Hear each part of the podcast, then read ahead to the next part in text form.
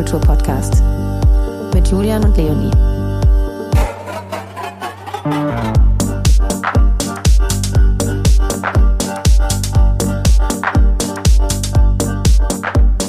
Hallo, liebe Franka. Hallo. Hallo Franka, schön, dass du da bist. Hallo. Hi Leonie, hi. Hi Julian. Franka, schön, dass du heute bei uns bist. Ich, ich denke mal, dass es ähm, wahrscheinlich einer der letzten ähm, Podcasts im Studio ist. Natürlich sind wir alle frisch getestet ähm, und äh, auf Nummer sicher gegangen, aber ich, ähm, so zur Sicherheit werden wir wahrscheinlich die nächsten Folgen eher remote machen. Ähm, ja, und ich stell dich mal eben vor, du bist Produzentin und DJ, äh, du bist Teil des äh, Feines Tierrudels, gehörst den Wir-Schwestern-Kollektiv an und hast unter anderem eine Residency im Kater Blau, wo wir also quasi gerade sitzen. Ursprünglich kommst du aus München, richtig? Lebst aber in Amsterdam. Ich lebe also ich lebe momentan wieder in München tatsächlich. Ah, ja. Ja, äh, Covid Meine bedingt. Geburtsstätte. Covid bedingt äh, zurückgegangen irgendwann. Können wir gleich noch mal ein bisschen äh, drauf eingehen. Ähm, wenn man über dich re recherchiert, liest man, es war dein Schulbusfahrer, der dich einst an die elektro elektronische Musik herangeführt hat.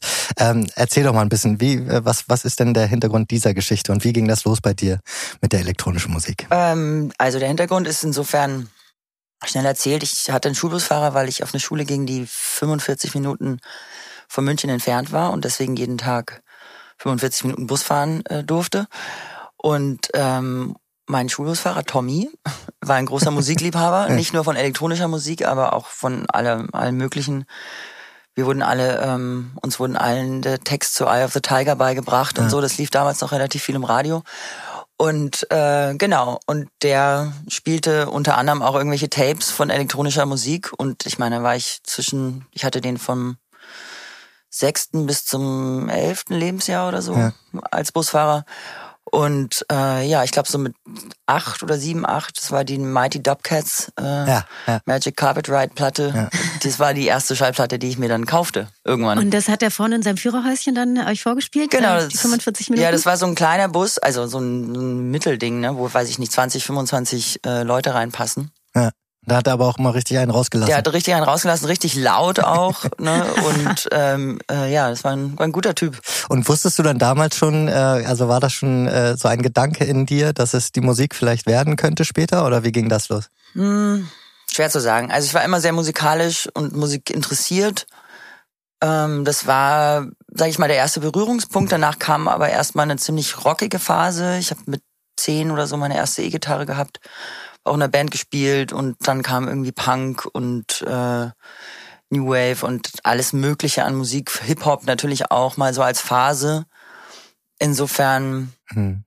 ja, es, ich habe, also dadurch, dass ich auch Gitarre gespielt habe und das so der Berührungspunkt war, wo ich wirklich auch Musik gemacht habe, äh, war das jetzt gar nicht so ein Gedankengang. Aber ich habe mir dann schon relativ schnell auch irgendwann den ersten Plattenspieler geholt und habe dann auch damals mehr als nur eine Platte gekauft da in dem Plattenladen. Ich Mhm. bin schon immer wieder hingetigert und habe mir irgendwelche äh, Members of Mayday, äh, Zombie Nation, keine Ja. Ahnung, was da alles so äh, Mitte, Ende der 90er Ja. der Was- heiße Scheiß war. Hat man da dann von München äh, ähm, äh, auch etwas nach Berlin schon immer geschielt oder? Äh, ja. Also das kam dann so mit 14. Ähm, also wir hatten damals ja noch den Union Move in München, an den werden sich wenige erinnern.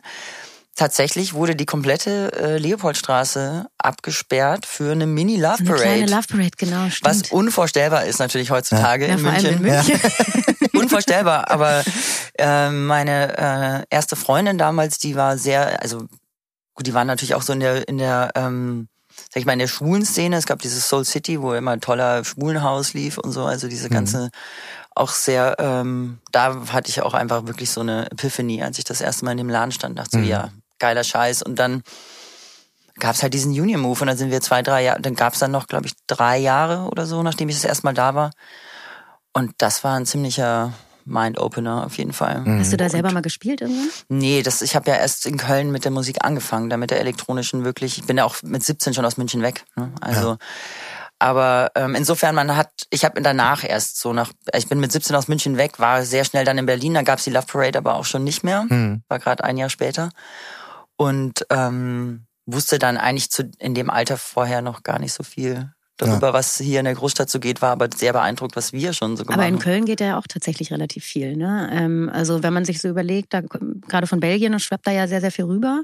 Wie hat sich das für dich da entwickelt? Ähm, ja, also ich hatte dann, wie gesagt, ich habe äh, bin nach dem, nach dem Abi mal weg äh, und dann irgendwann bin ich wieder in Köln gelandet und äh, dann auch ganz schnell in der elektronischen Musikszene, weil da hatte ich in München dann meine Freunde, also meine engsten Freunde sind alle so ein bisschen in der Musikrichtung gelandet. Wir hatten dann in München eben auch äh, die ersten äh, richtigen Raves, beziehungsweise meine Mitbewohnerin damals in der Schulzeit noch, die waren ja älter, die waren auch alle voll auf Techno und somit war da das schon klar, dass das wird noch mehr. Und in Köln äh, mit Compact und mhm. ähm, was ja wirklich eine Geburtsstätte ist, auch von mhm. ganz, ganz vieler ja. elektronischer Musik, war man, es ist jetzt ein bisschen schade, weil Köln das so ein bisschen, also es gibt schon noch, die geben sich schon noch sehr Mühe, dass es denn äh, gute Partys gibt. Es gibt mhm. einfach leider nicht mehr so viele gute Clubs. Mhm. Und ähm, Compact ist natürlich äh, nach wie vor hat es sein Standing und macht sein Ding, aber ist jetzt insofern in die Jahre gekommen, dass damals, das ist ja jetzt auch schon ähm, ja, äh, 15 Jahre her, ja. waren die Boys auch alle noch ein bisschen jünger. Da passiert auch einfach in der Stadt noch viel mehr. Ne? Also, Was glaubst du, woran das liegt, dass da in der Stadt auch so viel verloren gegangen ist? Ja, es ist eine gute Frage. Also ist es so eine Gentrifizierungsgeschichte hm, oder nicht unbedingt. einfach auch also keiner Nachfrage? Ja, ich weiß es nicht. Also die Nachfrage ist nach wie vor da. Ähm, wie gesagt, es gibt auch nach wie vor sehr gute Kollektive. Es kommen auch neue nach. Ich glaube so, dass dieser dieser Antrieb, der vor allem auch durch Compact und, und solche Labels, ähm, ja, genau. Trapez und so, ne, die ja alle anfangs in Köln waren, so, der, und es gab ja sogar auch zum Beispiel Emi war ja früher auch in Köln genau, und hatte dann noch genau. so auch die ähm, Popcom war die ja Popcom früher war in Köln und das ja. bringt natürlich einfach einen ganz großen Schwung auch an hochqualitativen Künstlern und an Menschen mit in die Szene rein, die ähm, ja, und ich meine, ich an der Presse auch, also auch Intro, ne, solche Kisten. Genau, Intro ist auch, ist jetzt alles irgendwie, ja, es ist alles in die Hauptstadt gewandert oder mhm. ganz weggewandert. Ich meine, Printmedien. Äh, mhm. Printmusikmedien haben es auf jeden ja, Fall auch nicht mehr so leicht. Auch nicht mehr so leicht.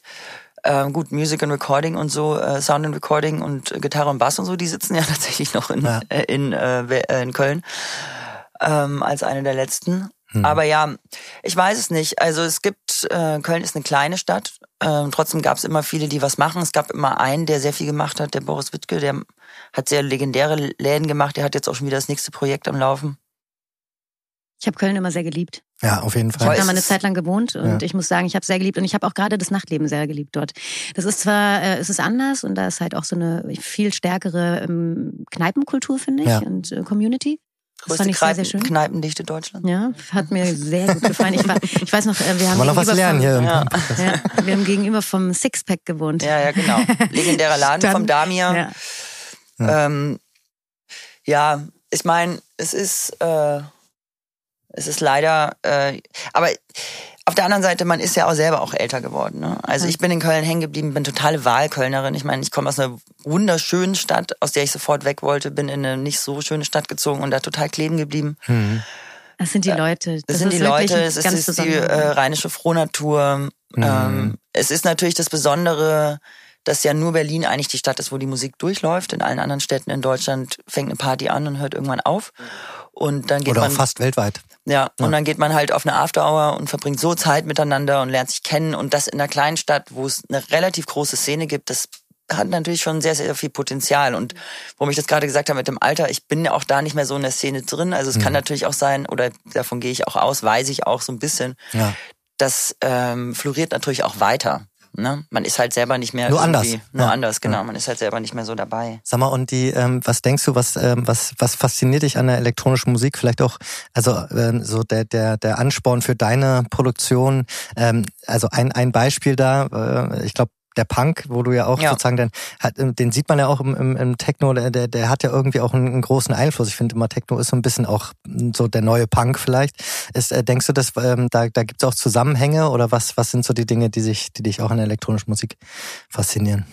Hm, also ich identifiziere mich ja auch als erster Linie wirklich als DJ. Ja. So, vor, vor, also bevor ich mich als Produzentin identifiziere, das wollte ich nochmal ja. sagen. Mhm. Ähm, und die für mich ist es halt ein großes Freiheitsgefühl, was ähm, hergestellt werden kann für alle Beteiligten. Und auch, ich sehe das auch als Aufgabe des DJs, genau das ähm, zu bedienen. Also den Raum und die Zeit und, und den Ort und das mit der Musik so zu unterlegen, dass die Leute wirklich auch in den, in den State of Mind kommen, also einfach in den Zustand kommen, wo sie sich, wo sie sich frei fühlen, wo sie sich sicher fühlen, wo sie sich selber äh, nochmal äh, anders begegnen und anderen begegnen. Und das ist, also ich denke, der, der Freiheitsgedanke oder auch das ähm, äh, ein bisschen außerhalb der Zeit, mhm. dieser Gedanke so, ne, der, den kann man sicherlich überhaupt mit jeder Musikrichtung, die so tief in Gesellschaften eingegriffen hat oder aus und den Tiefen der Gesellschaft rauskommt, ähm, äh, so sagen, ne, dass es, äh, dass es da so einen Zusammenhang gibt. Und für mich persönlich, ich mag Rhythmus, ne, also ich mag einfach den Beat mhm. und der liegt mir so am meisten. Also ich bin zum Beispiel um jetzt über elektronische Musik zu reden, mit der ich nichts anfangen kann, ist zum Beispiel Drum and Bass. Ne? Mhm. So, das ist, ich habe da fast keinen Zugang zu, einfach rhythmisch über den Körper. Mhm. Und deswegen bin ich da nie wirklich hängen geblieben. Ich kann auf eine Psytrance-Party gehen mit 20, 25 BPM mehr und ja. irgendwie durch den Raum fliegen, weil ich damit was anfangen kann. Also was dann eher das straighter Beat ist sozusagen. Genau, so ne. Und ähm, das das ist jetzt einfach so mein persönlicher, mein persönlicher Geschmack, dass mir das liegt mir einfach so. Ne? Mhm. Und ich meine, das ist, man kann das natürlich jetzt auch noch mal ein bisschen spiritueller irgendwie angehen oder so und sagen, so es ist echt auch der, die Herzschlag, äh, der Herzschlaggedanke, mhm. dass alles halt einfach im Rhythmus schlägt. Und das kann ja dann auch wirklich in einen so tranceartige Rauschzustände bringen, Fall. ohne dass Gut, man aber, Drogen nehmen muss. Aber also. dann möchte, da können wir wirklich noch mal ein bisschen tiefer reingehen, weil äh, jetzt nehmen wir mal zum Beispiel Südamerika, die haben ja eigentlich den gleichen Herzschlag wie wir. Ähm, dennoch ähm, ist der ist der Rhythmus ein anderer. Wie könnte das, woher kommt das denn? Glaub, das ist vielleicht auch einfach so eine andere Körperkultur, die man da hat, die es da gibt. Also da ist ja auch viel, da geht viel mehr über den Körper und das ist eine, das ist eine andere Bewegung, die da stattfindet. Ja, ne? also genau. Ich meine, es ist jetzt auch so. Ähm das mit dem Herzrhythmus meinte ich jetzt eher so auch so, dass es halt sowas ist, wo ich sage, da findet man, also ich, anders gesagt, ne, man, wenn man mit, sag ich mal, Leuten redet, die sagt, die sagen, ich, ich mag keine elektronische Musik, ich finde mittlerweile kann es keiner mehr sagen, der Radio hört, weil alles ist irgendwie elektronische ja. Musik geworden. Aber wenn ich jetzt zum Beispiel meiner irgendwie, ich habe jetzt für meine Schwester auf ihrem 50. Geburtstag ganz lange gespielt, da mache ich dann viel so Funk-Edits und so. Und dann mhm. kommt die äh, Gerlinde an, die Gerlinde ist 83, immer die letzte auf der Party. Und die, die ist äh, wirklich feiererprobt aus ganz anderen Zeiten. Da können wir alle uns nur, glaube ich, das können wir uns gar nicht vorstellen. Und die meint dann so, ja, und dann war ich so draußen, dann hört sich das immer nur so bum, bum, bum an und dann komme ich aber so rein auf die Tanzfläche und dann höre ich so die ganzen feinen Nuancen und es ist ja total genial und so, ne?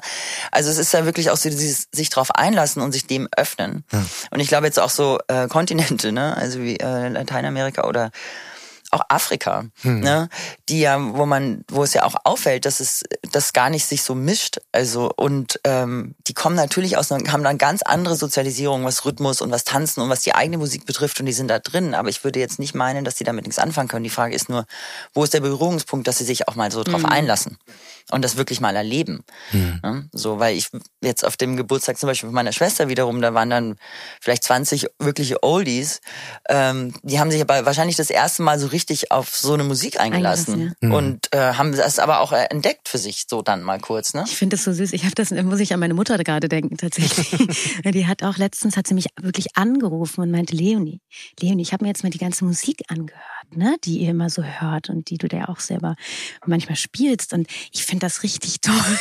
und das hat, da meinte sie genau das. Es ist so, das geht so mit dem Herzschlag, mit dem Rhythmus. Mhm. Und meine Mutter ist jetzt mittlerweile auch 65, sehr jung geblieben, muss man dazu sagen, ne? Du kennst sie. Aber ähm, ich finde es so schön, dass diese Musik wirklich jede Altersgruppe erreichen kann und ergreifen kann. Also mhm. da wirklich so richtig was auslöst. Ähm, Franka, ja, Leonie. ich muss ja gestehen, ich bin wirklich ein großer Fan von dir. Ah, wie schön. Ich mag also, Fans. Ja, gerne. ich bin ein großer Fan von dir. Das weiß Julian auch. Ja. Und ähm, ich äh, habe dich, also ich muss an einen Moment denken, der mich wirklich so krass bewegt hat und gleichzeitig, äh, also auf vielen, vielen Ebenen. Und das war dieses Jahr auf der Fusion. Da habe ich dich spielen sehen und ich bin da angekommen und ich bin wirklich für ich weiß nicht, wie viele Stunden du gespielt hast. Es kam mir vor wie eine Minute, leider. Zwei, äh. wie alle anderen. Aber ähm, es war, ich bin da eingetaucht in so eine Welt, die war so krass, dass ich wirklich ähm, mich umgedreht habe immer wieder zu den Leuten. Was, was, was passiert denn hier gerade? Was ist denn das für ein Space? Was ist, was passiert denn hier gerade mit den Leuten? Mhm. Weil das war so ein Kollektivgeist, der irgendwie stattgefunden mhm. hat. Die Menschen waren so miteinander und das hast du gemacht. Und das fand ich irgendwie so krass schön. Und das ist eben, du hast da so eine Mischung aus, es ist deep und trotzdem ist es ähm, irgendwie melodisch und ist auch mal melancholisch, aber trotzdem doll. Und mhm. ich finde, es ist eine Mischung, ähm, die mir persönlich total zusagt und die ich wirklich äh, fantastisch finde. So, genug Geigen gespielt jetzt. Wir verlinken dein Profil, würde ich sagen, mal auch mal rein, damit man das jetzt nachhören kann. genau, also es war ein fantastisches Set dieses Jahr auf der Fusion. Ähm, aber woher nimmst du deine Inspiration und wie stellst du oder wie, wie komponierst du tatsächlich auch so ein Set? Was, was überlegst du dir vorher? Ähm, mhm. Spielst du frei in dem Moment oder ist da auch eine eine also Vorbereitung. Erstmal, vielen Dank.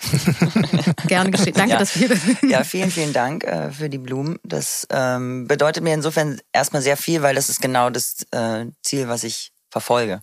Ne? Also auch dieses Gemeinschaftliche und dass man so wirklich so ein, ja, dass da sowas entsteht, was, wo es halt alle diese Faktoren braucht. Und äh, an dieser Stelle auch nochmal äh, große High Fives an Lambda Lab, die dieses Jahr die Anlage auf der Fusion gestellt haben. Und mit das Beste, was ich äh, jemals auf so einem Dancefloor in so einem Rahmen, also, also auch in unseren Rahmen, äh, sage ich jetzt mal, erlebt habe was auch eine sehr gute Wiedergutmachung war für ja. das, was 2019 da passiert ja. ist. Als ich das erste Mal das, äh, wirklich die große Ehre hatte, auf der Turmbühne zu spielen. Ähm, ja, die Inspiration, die Inspiration ist natürlich äh, eine lange Geschichte, so ne, die ähm, sich aufbaut über die Jahre äh, der Erfahrung oder also die Jahre des, der Musik, die einem begegnet ähm, und über die Orte, also sowas wie die Turmbühne an einem äh, Samstagabend äh, ist natürlich, ich bin da selber früher hingepilgert. Mhm. So, das ähm, und sprich, ich habe auch einen ziemlich direkten Zugang zu dem Gefühl und zu der Erwartung fast schon, die ich habe, wenn ich da stehe mhm. im Publikum und mir denk so, das ne äh, wäre das Beste, wenn es passieren würde, so ungefähr. So, ne? Das ist auch ein, auch ein Punkt der Inspiration. Ähm, und dann ist es so, dass ich eigentlich so gut wie nie, also ich kann eigentlich fast sagen, nie meine Sets vorbereite, aber mhm. tatsächlich auf der Fusion, als ich das erste Mal auf der Tanzwüste gespielt habe und ähm, viele Jahre nicht auf der Fusion gewesen bin, weil mir wurden die irgendwann ein bisschen zu groß und ich habe gesagt, ich komme da wieder hin, wenn ich mal gebucht werde. Und dann wurde ich gebucht und dann war ich auf der Tanzwüste und es war Freitagabend, Sonnenuntergang und ich bin hoch auf die Bühne und es waren irgendwie 12.000 Menschen oh oder Gott. irgendwie sowas. Und der Typ meinte, es sind so zwischen 9.000 und 12.000 Leute und ich habe nur Köpfe gesehen und hatte nichts vorbereitet, wie ich, weil ich so, weil ich so wie ich arbeite, entsteht ganz viel über den, über den Austausch auch mit dem Dancefloor. Das ist natürlich ab der Größe nicht möglich. Also schon. Und auch auf der, auf der Bühnengröße. Also, ne? also es ist schon möglich, aber es ist, also dafür fehlte mir auf jeden Fall die Erfahrung, sagen wir es mal so. Ne? Und äh, habe da an dem Abend eben das gelernt. Das ist alles auch gut gelaufen. So, ne? Ich bin auch damit äh, dann doch, äh, ich habe da tagelang für gebraucht, um das zu verarbeiten, aber irgendwann war ich dann so, nee, es war schon alles okay, habe es mir auch nochmal angehört, war dann so, ja, ähm, nee, ist alles okay. So. Aber tatsächlich habe ich ähm, für die Fusion äh, dieses Jahr relativ viel vorbereitet, ähm, weil ich vermeiden wollte, dass ich mich selber in meinem Kopf ähm, über die Eindrücke, die ich vermeintlich über 10, 15 Meter Abstand wahrnehme, ähm, verzettel. Mhm. So. Ne? Und deswegen habe ich ganz viel vorher rumprobiert, wie funktionieren Tracks zusammen, was erzählen die für eine Geschichte, wenn sie so zusammen, was oder was was ähm, was für ein Gefühl entsteht, wenn die mhm. zusammen sind. Und nachdem ich eine relativ klare Vorstellung hatte von dem Gefühl, dass ich ähm, von dem Ort und von dem Gefühl, dass ich trans äh, also wo ich Zugang zu haben wollen würde, wenn ich so da wäre, äh, mhm. war es dann so einfach so ein bisschen so ein so ein schon ein bisschen ein Puzzle Geschichte. Aber zum Beispiel jetzt, um mal einen, äh, einen Vergleich zu ziehen mit einem ähnlich sehr, sehr großen und für mich auch sehr wichtigen Auftritt, äh, des Closing vom Garbage. Mhm. Das habe ich zum habe ich nur die ersten, habe ich nur das Intro vorbereitet. Mhm. Und da bin ich mit einem einfach mit einem ganz anderen Selbstgefühl und Selbstvertrauen vielleicht auch reingegangen, habe gesagt, ich mache das einfach locker aus der Hüfte raus, weil das das ist das kam aus einem also es gibt schon so andere Orte in einem, wo ja. so Sachen äh, so herkommen können auch. Und das war so, dass ich dachte, also da hatte ich mir die Tracks sehr, sehr, hatte ich mich sehr viel mit den Tracks vorher beschäftigt, die überhaupt in Frage kommen. Also mhm. mit 20, 25, 30 Tracks. Ja. So, die hatte ich mir wirklich irgendwie so einverleibt. Aber hatte keine Reihenfolge äh, festgelegt. Das sind natürlich auch zwei sehr unterschiedliche Festivals. Vom Gefühl her, finde ich. Also wenn man da dann auf der Turmbühne steht, was ja. mir noch nie passiert ist. Wahrscheinlich nie passieren wird, aber. Nein. Ach, nein, never say never. aber ich stand auf jeden Fall vor der Turmbühne und das war auch schon, ey, wirklich. Also ich war, ich war kurz, bin ich weggeflogen. Ja. Und ähm, das ist wirklich etwas, was ich finde, wenn ein DJ das schafft, dann dann ist das so ein Geschenk für jeden, der sich das in dem mhm. Moment, der da dabei sein kann. Und ähm, weil da halt auch ganz viel zwischen den Leuten in dem Moment passiert. Ne? Man, man nimmt es ja miteinander wahr. Das ist ja so ein totales, ja, es ist so ein Miteinander und das ist, glaube ich, dann auch der Moment, der einen als DJ dann so fasziniert. Ähm, Du sprichst davon, die vierte Dimension beim Spielen zu erreichen. Ich schätze, das ist das, was du gerade eben gesagt hast. Das ist das, richtig? genau. Das ist die vierte Dimension. Ich habe es jetzt gerade, äh, weil ich es immer im Interview sage, jetzt dachte ich mir, jetzt sage ich es einfach mal nicht. Sagen wir es halt. Ja.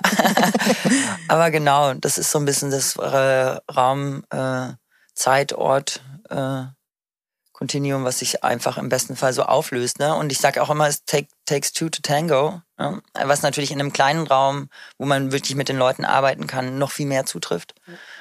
Ähm, ich glaube, ein DJ, wenn er seinen Job wirklich ernst oder so macht, wie ich wie ich die Definition für mich halte, äh, ähm, aus besten aus bester Kraft macht, äh, ist auch nochmal, nur, nicht nur so gut, aber halt nochmal so viel besser, wenn er einfach, ähm, äh, wenn das Gegenüber auch äh, mitwirkt. Ne? Mhm. Was ganz, ähm, manchmal ganz banale Gründe haben kann. Ne? Also eine schlechte Beleuchtung oder eine schlechte Anlage draußen oder was auch immer. Wir können dann da auch wieder an Fusion 219 denken. Mhm. So, ne, wo dann, wo es und, und du merkst so selber, dass der Energiefluss gar nicht so stattfinden kann, weil was, was so groß ist und so viel Einfluss hat auf alle, ähm, hm. dem nicht wirklich gerecht wird. Hm. Ne, und das ist extrem frustrierend. Man ist ja noch so, so abgekoppelt, ne? Also man ist, man ist nicht verbunden. Genau, man ist nicht verbunden. Ähm, äh, beziehungsweise man kann sich auch, auch in einem kleinen Club mit einer richtig schlechten Beleuchtung, kannst du dir den Arsch aufreißen, irgendwie versuchen, die Stimmung herzustellen und kannst froh sein, wenn es dann nach einer Stunde, 90 Minuten mal so geschafft hast, dass sich die alle so irgendwie drauf eingelassen haben. Ne? Na gut, aber es könnte ja auch sein, dass du irgendwo bist ähm, am Ende der Welt, wo ähm, äh, jetzt einfach eine lange Zeit keine gute Party gab und alle sich so dermaßen freuen, dass du gar nicht unbedingt, also weißt du, das ist jetzt, dass sozusagen auch eher von außen also dieses wir, Gefühl hergestellt wird. Wir müssen wird. gar nicht über das Ende der Welt reden, ne? Wir können einfach mal über das Ende, äh, das kurzzeitig angedachte Ende der Pandemie reden, ja, ja, ja. Äh, am Anfang Anfang diesen Sommers. Ja. Ich habe sage ja schon die ganze Zeit, das Beste an der Pandemie ist die Stimmung auf der Tanzfläche nach der Pandemie. Ja. Jetzt sind wir natürlich noch nicht äh, nach der Pandemie, aber es war ja zumindest mal ne. Die hatten so Zwischenphasen, die. Ne? Und ähm, wo es wo ich auch zwischenzeitlich dachte, äh, ich meine, es waren so wunderschöne Shows äh, und auch zeitversetzt, ne, teilweise dann hier äh, auf den Festivals, wo es früher losging, dann jetzt auf dem ADE in Amsterdam, die ja dann den ganzen Sommer wieder äh, gestrichen bekommen haben, die, wo die dann quasi genau in dem gleichen Zustand waren wie hier die Leute am Anfang, mhm. wo ich Leute, Freunde getroffen habe, die meinen, das ist meine erste Party seit irgendwie ja. neun Monaten und so. Und dieses Gefühl, wo ich mir teilweise dachte, es ist eigentlich total egal, was man spielt, ja. weil die sind so, also was ja dann auch so total dafür spricht, dass es, ne, also dass es weder um einen DJ-Hype geht, noch um halt irgendwie so einzelne Elemente, sondern hauptsächlich wirklich auch einfach um ein Gefühl und mhm. um Gemeinschaft, um ja. ein genau, Erlebnis. Gemeinschaft ist, glaube ich, wirklich auch das, was ja. halt eben so lange gefehlt hat und ja. ähm, das dann wieder herstellen zu können. Und das passiert eben auf einer Tanzfläche und in einem, in einem Club, auf einem Festival sehr schnell. Mhm. Und es ist ja auch, also ich meine, also da jetzt zum Beispiel nochmal Fusion, aber auch diese überhaupt diese Zwischenmomente, äh, ähm, wo ich weiß noch genau, wie dann wie die ähm, Turmbühne aufgemacht hat.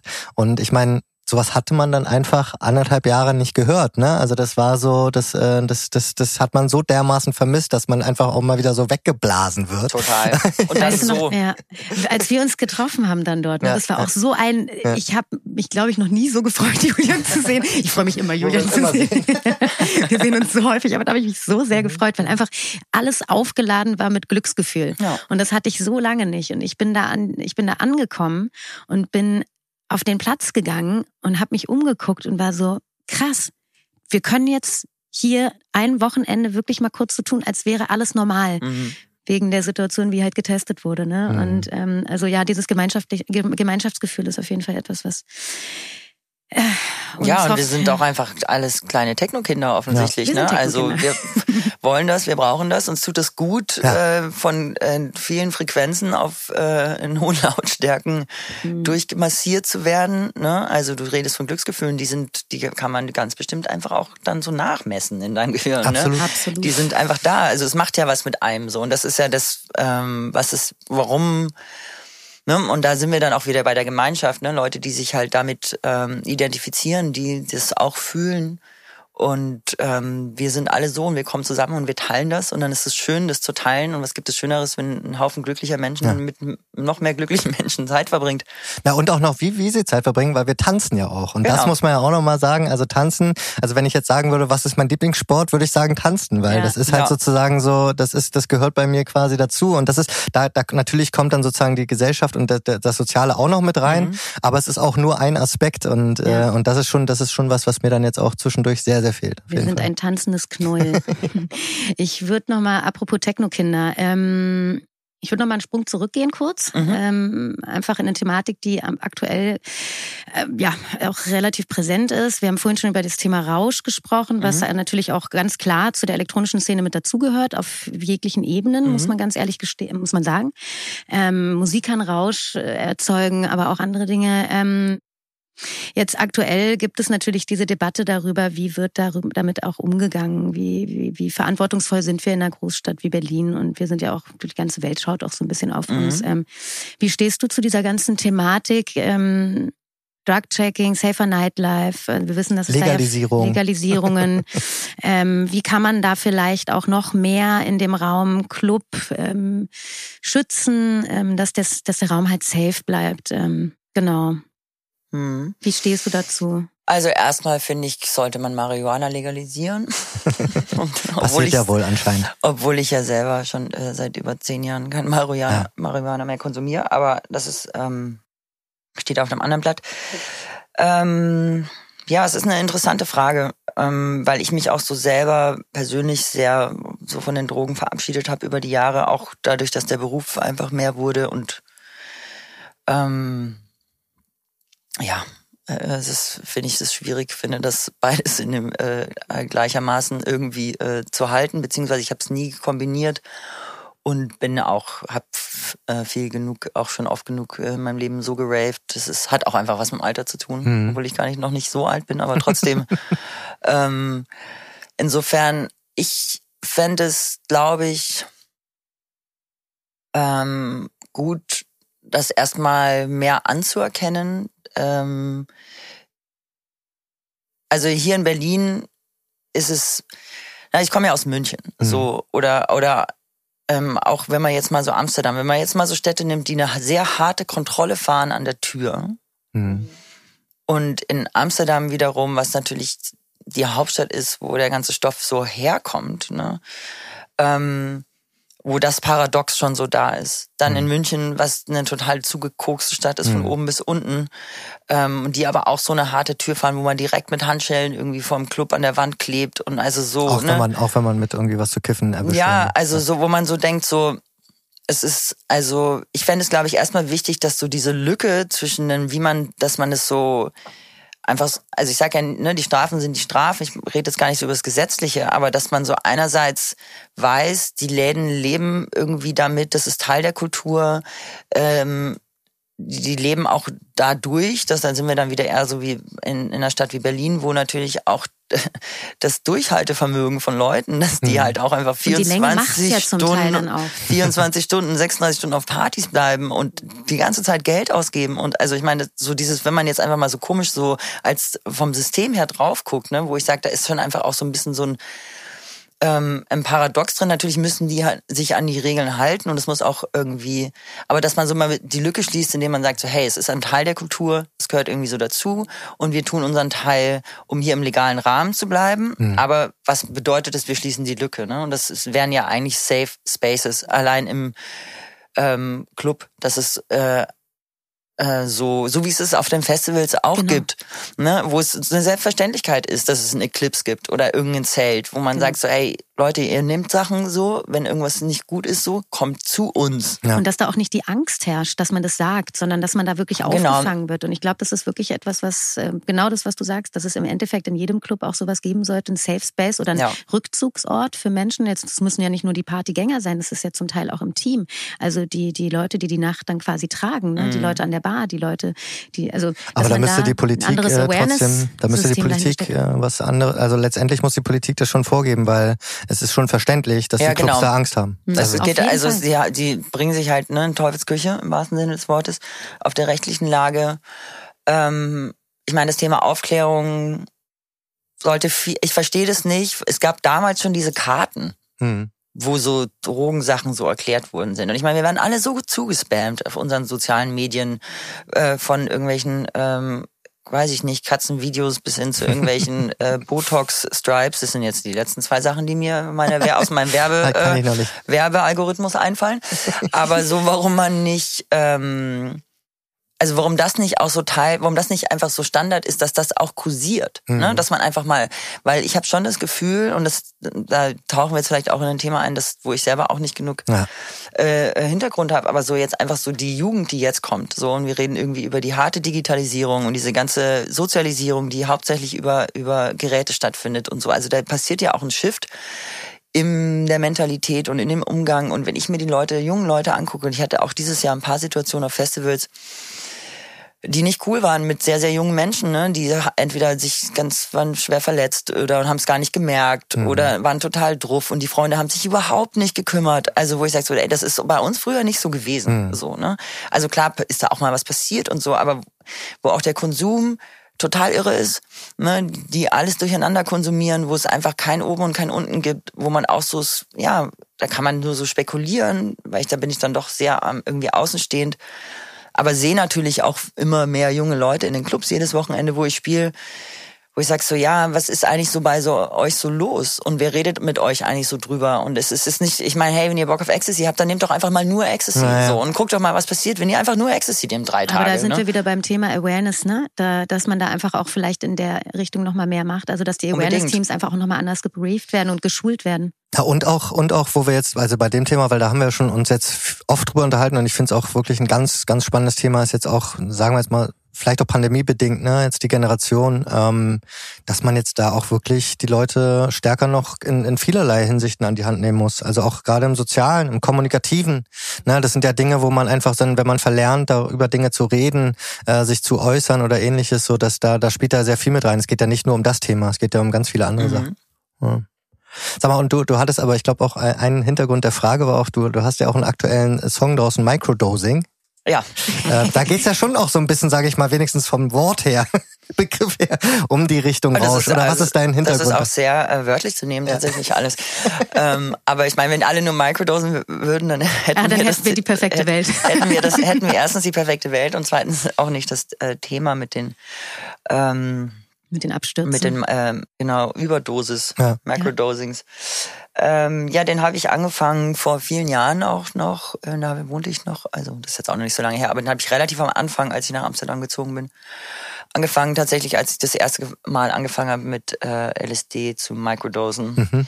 Und da entstand ein Grundrahmen. Ich habe den dann viele Jahre nicht angefasst und dann äh, wurde ich eben äh, von Raphael von Tropical Twister gefragt aus Brasilien, ob ich nicht eine EP machen möchte für ihn. Mhm.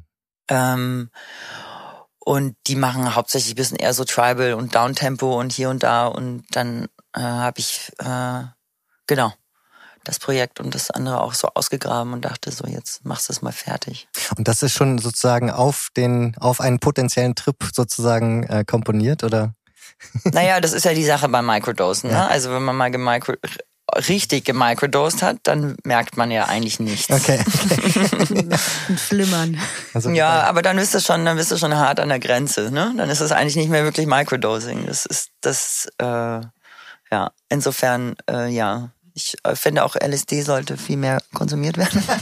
Möchte ich finde an dieser Stelle noch dazu Ich sehe sagen. das als Arzneimittel an. ja, ganz genau. Mal. Also, Ähm, ja, also ich finde, äh, LSD ist tatsächlich eine wahnsinnig äh, ähm, reiche, wunderschöne Substanz. Ne? Also ähm, ich empfehle keinem äh, direkt irgendwie sich 100 Milligramm oder noch mehr irgendwie reinzupfeifen. Das ist deswegen beim Microdosing anzufangen, ist eigentlich ähm, sehr schön. Ich finde es dadurch jetzt mal im Vergleich zu den, äh, zu den vielen anderen tollen pflanzlichen Psychedelikas ein bisschen friedlicher.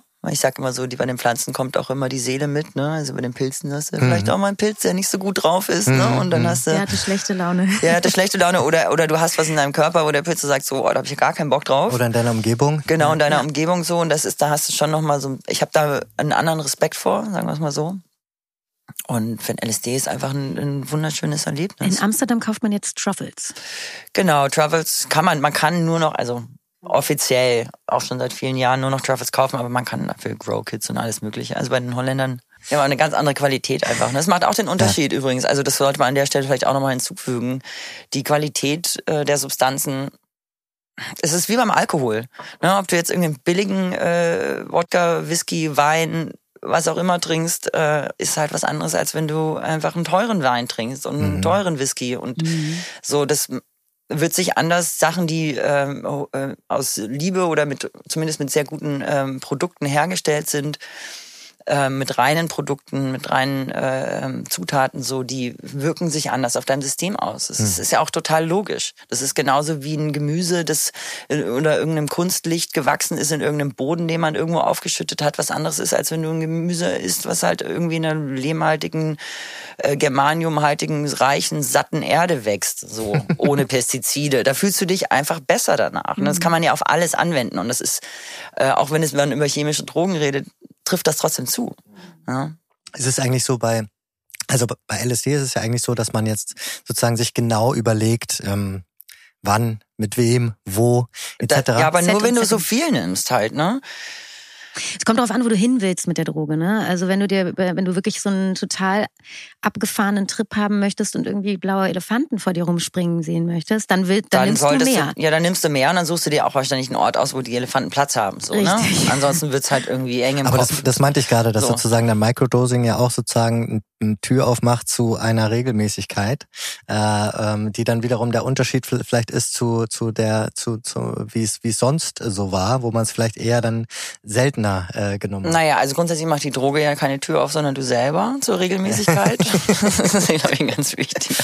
The Door of Perception? Ja, ja also ich meine, das ist natürlich dann auch eine, also grundsätzlich beim Microdosing, wie gesagt, wenn man es richtig macht, merkst du es nicht, dann hat das auch überhaupt keinen ähm, Einfluss auf dein Verhalten oder so. Ne? Wenn man ähm, sich vom Micro bisschen ins Macro reindosiert, wie ich es gerne mache, im Sinne der ähm, äh, also Droge meiner Wahl, wenn ich privat unterwegs mhm. bin, so, ne, dann ist es auch trotzdem so was ganz, ganz Feines. Und auch das überlege ich mir natürlich jedes Mal. Aber mhm. genauso sollte man sich überlegen, ähm, wann und wo man sich irgendwie volllaufen lässt, ne? Weil auch das, also man, man bringt sich ja immer in eine, man öffnet ja immer irgendwas oder bringt sich in den Start oder in den Zustand, in eine, ähm, vielleicht auch in eine Verletzbarkeit oder so, ne? Und das ist dieses bewusste hm, das ist diese große, das große Bewusstsein mit dem Konsum, was ähm, viel zu wenig thematisiert wird. Ne? Dass man einfach jeder sich für sich selber ja eigentlich auch immer genau weiß, was für ihn gut ist. Mhm. So, ne? Das gilt es ja, das zu lernen, das zu spüren. In sich reinzuhören. Ja, und einfach in dieser Verbindung zu bleiben. So, und wenn ich sage, ich möchte jetzt noch mehr, warum, sich dann trotzdem mal zu fragen, so ja, warum möchte ich eigentlich noch mehr, noch mehr so, ne? Also was du gerade gesagt hast, so, wo will ich hin damit oder so, ne? Das, und die Frage, die bleibt ja eigentlich im Raum bestehen, auch wenn du schon 24 Stunden oder 36 Stunden ravest, so bleibt die Frage eigentlich die gleiche. Ne? Und ich glaube trotzdem, dass LSD auf jeden Fall eine Droge ist für Menschen, die ähm, schon auch genau wissen, wer sie sind und wo sie stehen und bei sich sind. Also ist auch die Frage, wer, was entscheidet gerade für dich, dein Ego oder dein Bewusstsein? Also was, wo willst du tatsächlich, ähm, dass diese, dass, dass diese Substanz auch hingeht? Und ähm, ich weiß und ich glaube, dass es auch natürlich nach hinten losgehen kann, wenn man damit sich einfach überhaupt nicht auskennt. Auf jeden Fall. Loslegt, ne? 100 Prozent so, ne? Also ich würde ähm, äh, weder beim LSD, aber ich sage auch ganz ehrlich, bei jeder anderen Droge nicht einen Freischein ausstellen für irgendwen, das einfach zum Nehmen, so, ne? Also versteht mich nicht falsch. Ja. Äh, das ist äh, immer, äh, also und da ist, ist man wieder bei der bei der Menge, ne? Also ich finde, die in jede Droge, die, Dosis die man, macht das Gift. die Dosis macht das Gift, man an jedes, an was du dich herantastest als neue Substanz, fang ganz, ganz, ganz, ganz klein an und hör auf dein Bauchgefühl. Ne? Also wenn du einfach sagst, boah, ich habe LSD auch relativ spät erst genommen, tatsächlich im Vergleich zu irgendwie äh, äh, Ecstasy. Hm. Ne? So, das, ich hatte da ganz lange gesagt so, nee. Und irgendwann kam kam das so, ne? Mit Anfang Anfang 20. Da ich sagte so, jetzt bin Hm. ich irgendwie dafür auch bereit für mich selber. Und das ist das Gleiche wieder. Das ist wieder diese Frage, ne? Also was was resoniert mit mir, auf was habe ich Lust und mache ich und ich, was ich schon so mitbekomme momentan, also auch bei den jungen Leuten, ist so, die pfeifen sich halt einfach so alles rein. Da wird überhaupt nicht gefragt. So Haupt, Hauptsache Spaß, Hauptsache weiß ich auch nicht was, ehrlich Mhm. gesagt. Hauptsache schnell. Hauptsache schnell und Hauptsache ja, und auch viel. möglichst und, na, und auch möglichst rausballern, ne? Also wirklich Ja. nichts mehr, nicht mehr, nichts mehr äh, fühlen, nichts mehr, ähm, nichts mehr können. Ja. Ähm, und das ist dann schon gefährlich. Ja. Also jetzt, also ich weiß nicht, ob gefährlich, aber es ist einfach. Ja, gerade in ähm, einer Stadt wie Berlin, wo du überall alles bekommst. ja, Machen wir nochmal einen großen Sprung hier. Äh, genau. Meine Mutter will sich dann auch noch anhören. Wir können nicht über Drogen reden. Thema. Also, äh, ähm, ähm, jetzt haben wir, jetzt haben wir hier immer noch diese Pandemie. Mhm. Äh, geh doch mal kurz oder auch lang gerne äh, durch. Wie wie hat sich das bei dir? Wie ging das los und wie hat sich das bei dir ausgewirkt? Ähm, und wo stehst du jetzt gerade? Ach, die Pandemie. Juhu. Juhu. Ähm, ja, wie hat sie sich bei mir ausgewirkt? Ähm, sehr schnell, sehr radikal, insofern, dass halt alles an Arbeit ähm, weggebrochen ist, ähm, Mitte März letzten Jahres. Ähm, ja, es war sehr schade, ähm, also so so sehr schade. Für mich persönlich noch mal ein bisschen extra schade. Ich hatte 20, äh, 20 war ein bisschen das Jahr, wo ich dachte, jetzt fange ich an, die Kirschen vom Hm. Baum zu pflücken. Ähm, von den letzten zwölf Jahren, die ich so, oder 13 Jahren, die ich so in Vorleistung gegangen bin. Ich hatte viele schöne Sachen geplant, Tourneen Hm. in Australien und in Amerika und alles einfach so. Und das war dann, ja, es wurde einfach so der Stecker gezogen. Ne? Das ist, ähm, ich war in Amsterdam, gerade frisch getrennt auch noch und ähm, aber auch schon wieder frisch verliebt. und dann haben wir den ersten Lockdown äh, zusammen verbracht, sechs Monate, um uns kennenzulernen, was ich sehr empfehlen kann übrigens an jeden. Geht dann äh, auf jeden Fall Kann fix. so oder so laufen, ne? äh, genau, also ich hatte auch noch trotzdem, ich habe auch noch eine eigene Wohnung gesucht. Also es gab auch immer noch eine äh, Exit-Strategie, aber die war nicht nötig. Wir hatten eine super Zeit. Ähm, und da waren beide ohne Arbeit und haben quasi beide unser Erspartes verbraten, solange es sich einigermaßen gut anfühlte und sind dann beide im September ähm, zu unseren Vätern zurückgezogen. Ich zu meinem nach München, Mhm. weil ich wusste, dass ich da ähm, erstens eine sehr schön, wir haben ein sehr schönes Haus in München, dass ich da sehr viel Platz habe und das Studio auch richtig aufbauen kann ähm, und ähm, natürlich einfach Geld spare durch diese Mietsituation, aber auch wirklich zu, zu 50 Prozent dadurch motiviert, dass ich äh, einfach auch Lust hatte, mit meiner Familie mehr Zeit zu verbringen. Hm. Ähm, was mich eh beschäftigt hat die letzten Jahre, dass ne, die Eltern werden älter und wir sind sehr klein als Familie, aber wir mögen uns alle sehr und meine Schwester wohnt bei uns im Haus, meine Nichte ist jetzt 15. Es ist irgendwie auch einfach so schön, dass ich da bin. Und das ist ja auch eine, die Pandemie spie spiegelt einem ja auch immer diese Endlichkeit vor die ganze Zeit, ne? Also es ist so, wo glaube ich jeder nochmal mehr sozusagen Ja. sich auch, in, auch im Familienkonstrukt wahrnimmt. Ja, auf jeden Fall. Und es war, also es, es war einfach so was, ein Thema, das mich die letzten zwei, drei Jahre vorher schon, ich dachte, wie kriege ich das eigentlich nochmal hin, dass ich wirklich Zeit habe, auch mit Mhm. meinen, mit meinen Eltern und äh, meine Eltern sind getrennt, aber meine Mutter äh, wohnt auch in der Nähe von München und wir sehen uns jetzt irgendwie, also haben uns dann fast einmal die Woche gesehen und es war so sehr überschaubar und ich, wir haben dieses schöne Haus, ich bin da groß geworden, ich fühle mich da sehr wohl und insofern, genau, war ich dann erstmal da. Und es ist ja auch so ein sich dann trauen, da mal tatsächlich ähm, Zeit zu verbringen, weil ich glaube, wir haben es jetzt von ein paar Künstlern und Künstlerinnen gehört, Mhm. dass es einfach so schwierig ist, dann auch mal auszusteigen für einen Monat oder für zwei und zu sagen, so, ey, ich mache jetzt mal gerade gar nichts. Und dann lockt natürlich auch immer so viel. Und da aber dann den Raum auch mal plötzlich Das ist zu es, haben ja, auf jeden Fall. ähm, und das auch sich zu erlauben. Ja, und das zu erkennen, ne? Also ich habe Ja. wirklich auch äh, von Anfang an gesagt, ich will das, das Beste und das Positivste sehen ähm, in, in, dem, in dem Ganzen. Was kann mir das geben? So, wo ist die, wo ist die Möglichkeit, ähm, ne, die am Anfang vielleicht nicht so sichtbar war. Ich habe auch ganz lange gebraucht, um mir dann auch so einzugestehen, dass es mir auch nicht so gut ging oder dass es auch so schade ist, was eigentlich alles passiert ist, weil ich dachte, uns geht's ja trotzdem noch so gut. Also ich kann so nach Hause ziehen in mein super tolles Haus und es ist, also ich sitze halt trotzdem noch so im Saft, obwohl ich letztendlich ähm, durch die Pandemie dann irgendwann ne, den Job verloren hatte, die Wohnung und die Stadt verloren hatte, wo ich wohnen wollte, meine Beziehung, die in Australien ist, mhm. äh, immer noch. Ähm, 15 Monate später. Okay. Und äh, so, ne, und man steht dann hatte dann so im Dezember, Januar, dachte ich so, jetzt ist vielleicht dann doch auch mal nötig, mal so auf einfach mal abgefuckt zu sein, mal kurz. Mhm. Oder zu sagen so, fuck, ey, ist, also ich bin so 35 und wohne bei Papa zu Hause und ja, ne? läuft. Läuft. Aber gleichzeitig, ne, also wie gesagt, ich habe das ähm, schon auch äh, sehr verfolgt, da das Gute zu sehen und das Beste draus zu machen und hatte dann hat sich auch so gefügt, dass die, ähm, also die EP, die stand eh schon die ganze Zeit im Raum, aber es kamen die ersten Remix-Anfragen rein. Ich habe ähm, ein paar schöne, ich habe sehr ausgewählt Streams gemacht, am Anfang ein paar, dann ganz lange gar keine mehr, aber ähm, und noch das ein oder andere Projekt hat mich zur Hygienebeauftragten für Film und Fernsehen fortbilden lassen. Wow. wow. Genau. Und habe den ganzen Tag äh, hin und wieder mal die Corona-Polizei gespielt am Set, mhm. weil mir tatsächlich, was mir auch abgesehen von der vom Reisen und vom, also von Job an sich total fehlte, war tatsächlich das auf den Beinen sein. So, äh, ich kann nicht den ganzen Tag im Studio oder Wurde überhaupt so ein bisschen lethargisch. vorm Rechner sitzen. Das und deswegen, ja, ein Kumpel von mir hatte mich darauf aufmerksam gemacht, so, hey, wir brauchen jetzt halt, das hat ja die Filmindustrie sehr genial gelöst. Ja, sie haben sich mit der Bundesregierung hingesetzt, haben gesagt, was können wir machen, dass wir offen bleiben können.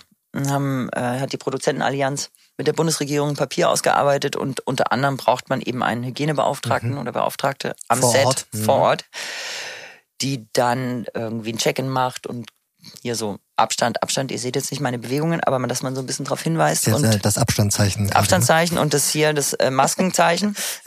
Maske auf, Maske ab. Und das, das festgesetzt, Bezahlung festgesetzt, wahnsinnig gut bezahlt und und es war total witzig, auch einfach mal, ich meine, der Film, es war Werbung, mhm. äh, hauptsächlich, was ich gemacht oder nur. Und in München mit Bayern-Spielern und so. Es war irgendwie dann einfach ja. auch so ein totaler Trip, zufällig? Trip in so eine. totaler Trip, Trip in eine andere Welt. Ja. Ähm, ja, und so ging die Zeit rum und so bin ich auch, habe ich mich auch irgendwie wieder finanziert bekommen und so. Und es war dann auch ein schönes Gefühl, einfach zu sehen, hey, man landet auch auf seinen Füßen und man hat auch trotzdem noch, ne, auch über das Produzieren dann auch nochmal so ein paar andere Dinge, wo mhm. man dann auch viel mehr Zeit für hatte und äh, wo auch ein Interesse kommt von außen ähm, was mich immer noch total rührt, weil ich mich, wie gesagt, äh, ich meine, ich bin schon so lange DJ und Produzentin mache ich ja wirklich nur mhm. so, das sind so fünf Prozent eigentlich von dem, was ich mache, ne? Aber ähm, äh, denkst du jetzt, also wie siehst du jetzt auch für dich vielleicht auch, aber vielleicht auch die Branche an sich? Ich meine, man muss jetzt ja einfach mal sagen, wenn man jetzt die Branche im Ganzen betrachtet, dann hat es natürlich der Live-Bereich, ähm, hat es den am härtesten auf getroffen, vielleicht auch noch auf längere Sicht. Äh, who knows? Ne? Also man muss ja auch nochmal so sagen, jetzt gerade für für euch ähm, als als Künstler, die halt auch global spielen, das wird ja noch mal schwieriger, weil wir haben natürlich hier in Deutschland diese Situation, aber ganz viele andere Länder haben andere Situationen. In Afrika zum Beispiel geht's jetzt gerade anscheinend erst los,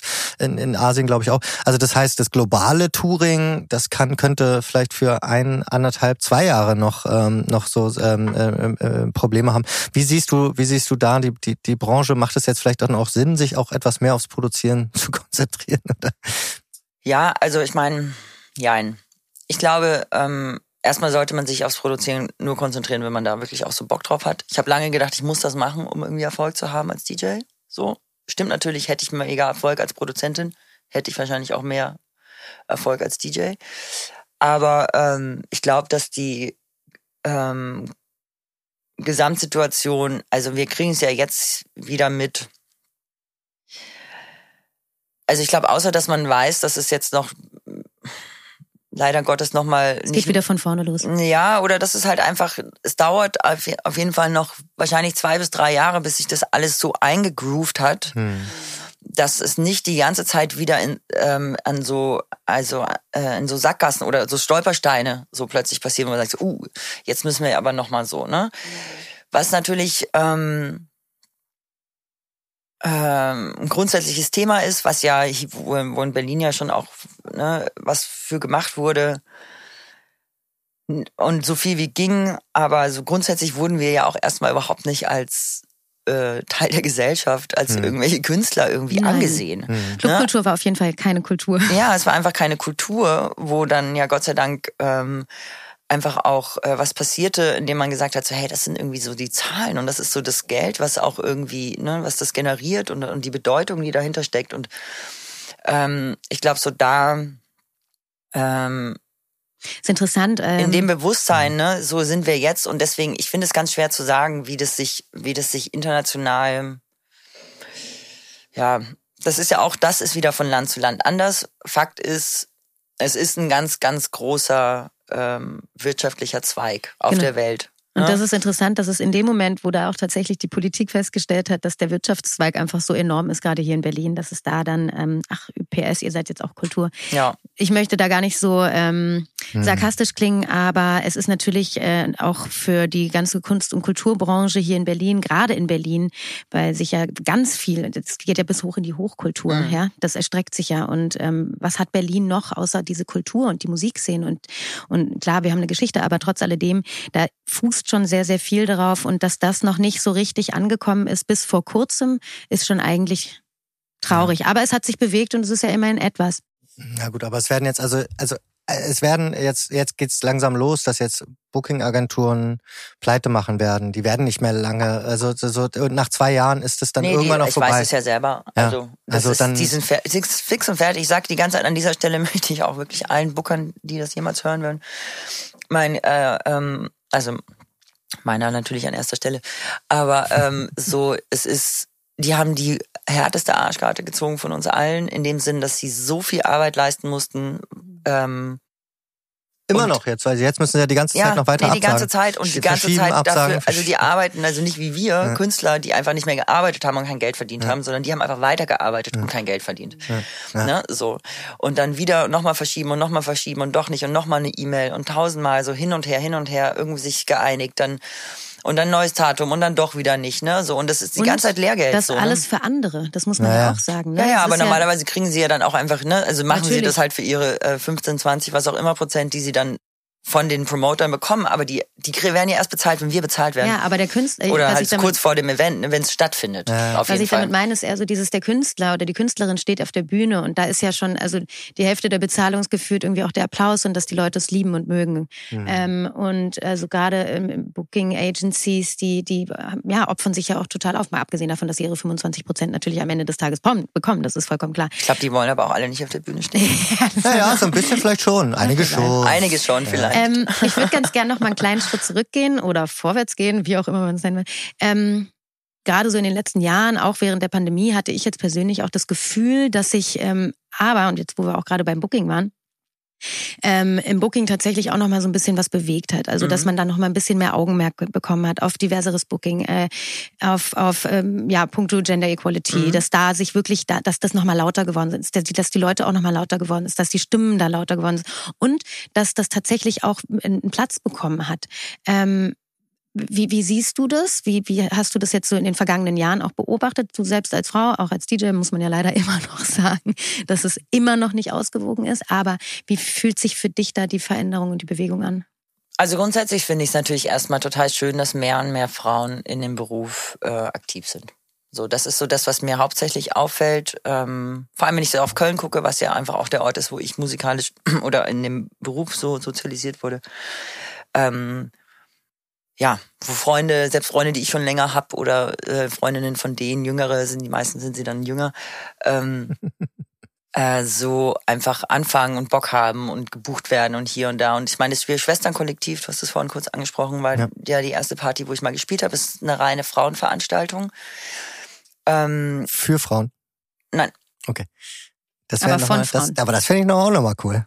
Ja, aber dann wäre es ja einfach eine lesbische Veranstaltung, was ist ja. Na, nicht unbedingt. Nicht unbedingt. Stimmt auch. Aber wieder. dann würde man ja auch wieder eine Gruppierung ausgrenzen. Genau, das wollten wir ja, ja nicht. Ja. Also die Sache ist so, ich finde, es ist mittlerweile, ähm, äh, ich finde es nach wie vor total schön. Wir haben die Party ja äh, nicht mehr so oft wie früher. Die Annette macht nicht mehr so viele Veranstaltungen, aber hat sich über die Jahre ein ganz, ganz schönes Publikum aufgebaut und es ist toll, dass es es gibt. Ich finde es auch nach wie vor äh, schön, dass man ähm, einen reinen Frauenkader hat ich finde, ich weiß aber so aus der Motivation damals, als es entstanden ist, ähm, da sind wir jetzt nicht mehr.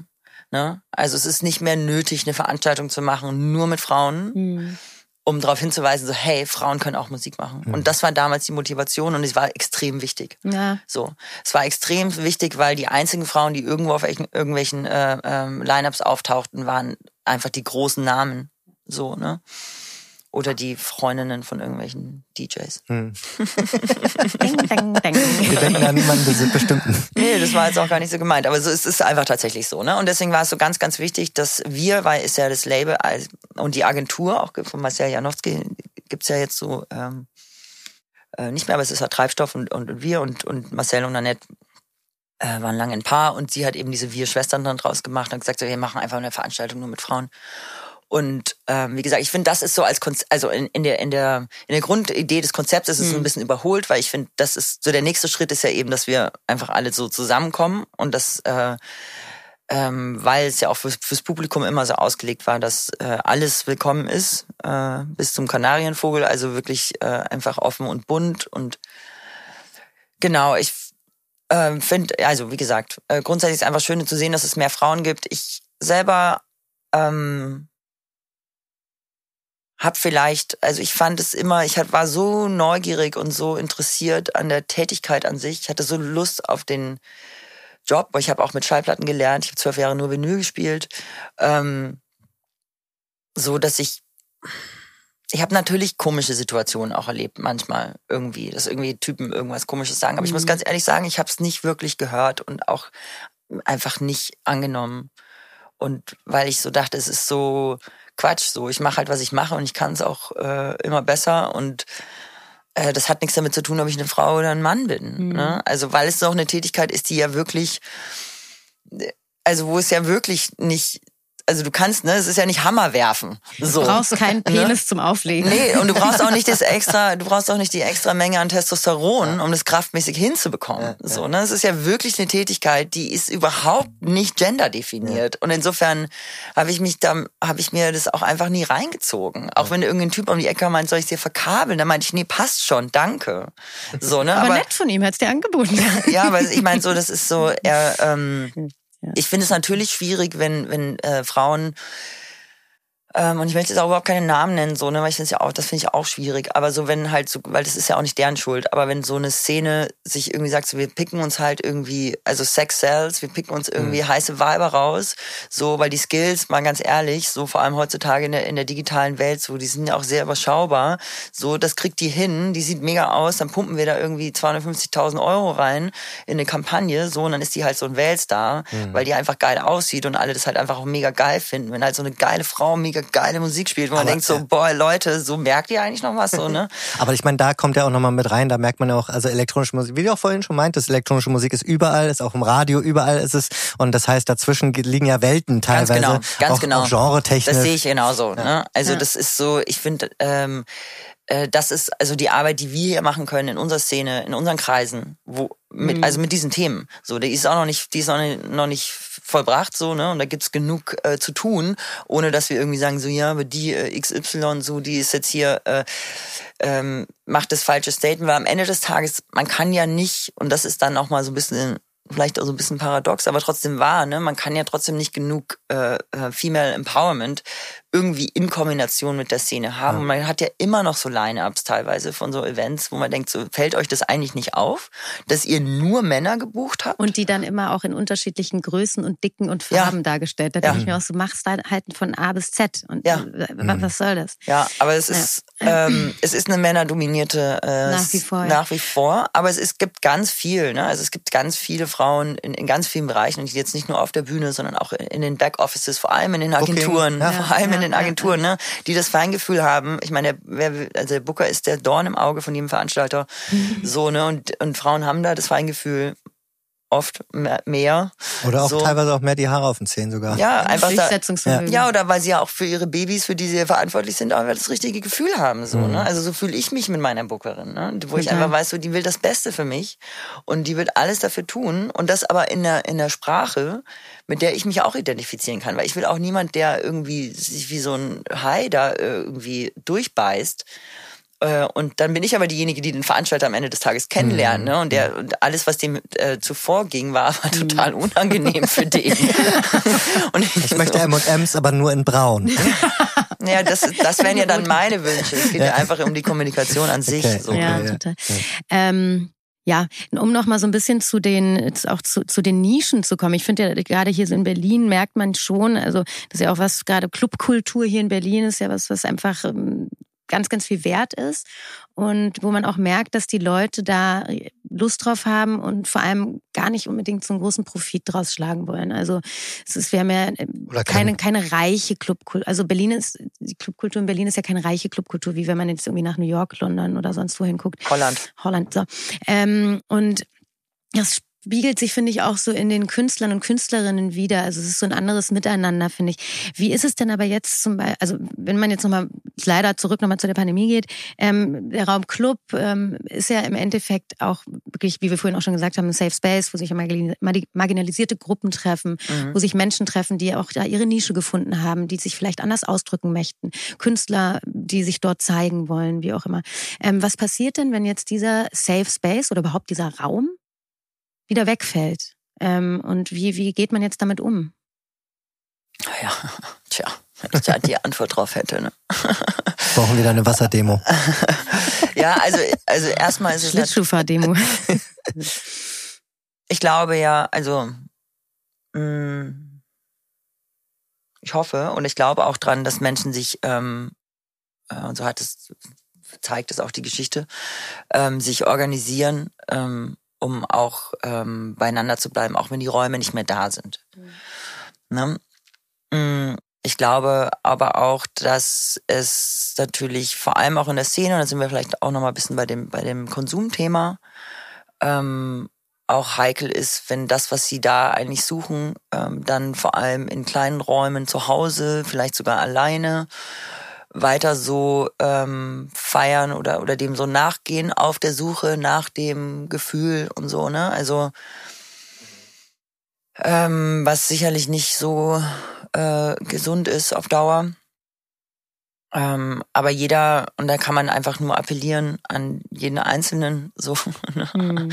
an seine eigene Kraft und sein eigenes Bewusstsein ähm, zu gucken was brauche ich und was fehlt mir und was kann ich tun, um, um äh, dem ähm, gerecht zu werden. Ne? Und ich glaube, dass wenn das Menschen machen und man sieht es ja auch in den Gemeinschaften, man sieht es an den, an den, an den Bewegungen, die auch ganz schnell stattgefunden haben, auf die Straße zu gehen, zusammenzukommen, einfach auch zusammen zu sein, mhm. sich wieder zu sehen, es zu teilen, die Musik zu teilen, ähm, so einen Moment zu teilen.